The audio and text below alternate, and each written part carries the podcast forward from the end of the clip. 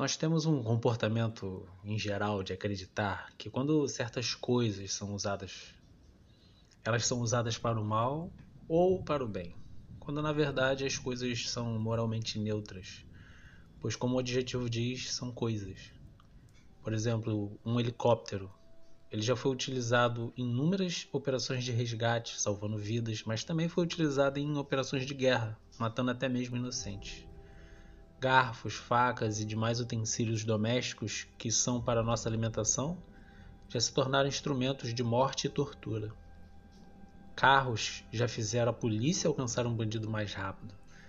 E também causaram grandes acidentes, matando milhares de pessoas todos os anos. Mas o que eu quero dizer com isso?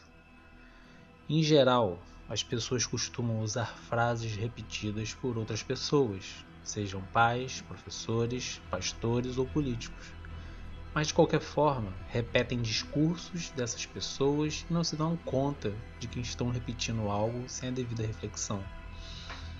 Vou citar um exemplo para fundamentar tudo. Uma pessoa contrata um assassino de aluguel e manda matar a esposa. Ele usa o celular para entrar em contato com o assassino, usa a operadora de celular para buscar a rede e completar a ligação, e o mais importante de tudo, usa dinheiro você tem como dizer se essa nota de dois reais suja na carteira foi utilizada para pagar um doce para uma criança ou se foi usado como um canudo de droga? Não. Não tem como saber. Mas quem não se deu o trabalho de questionar o uso das coisas pelas pessoas diz que quem cometeu o crime conseguiu graças a essa internet, a esse celular. Mas eles sempre se esquecem do dinheiro. Quando se lembram, chamam de dinheiro sujo e dizem que nunca vão aceitar dinheiro que foi usado para mandar matar outra pessoa. Mas tem como saber? Não tem.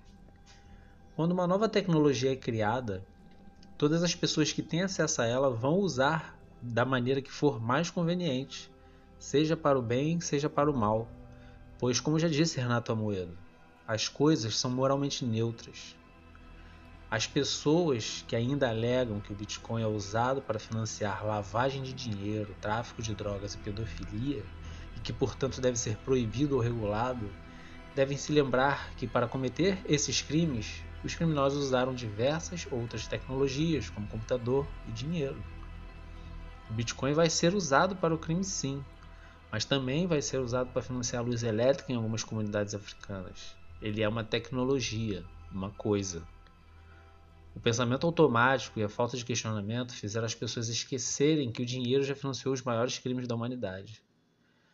Assim, podemos entender que, independente de quem usar o Bitcoin, quem deve ser punido pelo mau uso é a pessoa e não a tecnologia, pois essa, como já disse, é uma coisa. Governos e bancos centrais vão tentar manipular as massas para convencer que o Bitcoin é um dinheiro do mal, que deve ser evitado. Cabe a nós, fazer com que esse discurso seja derrubado, através de exemplos positivos e demonstrações de que as coisas são moralmente neutras. As pessoas é que têm conteúdo moral.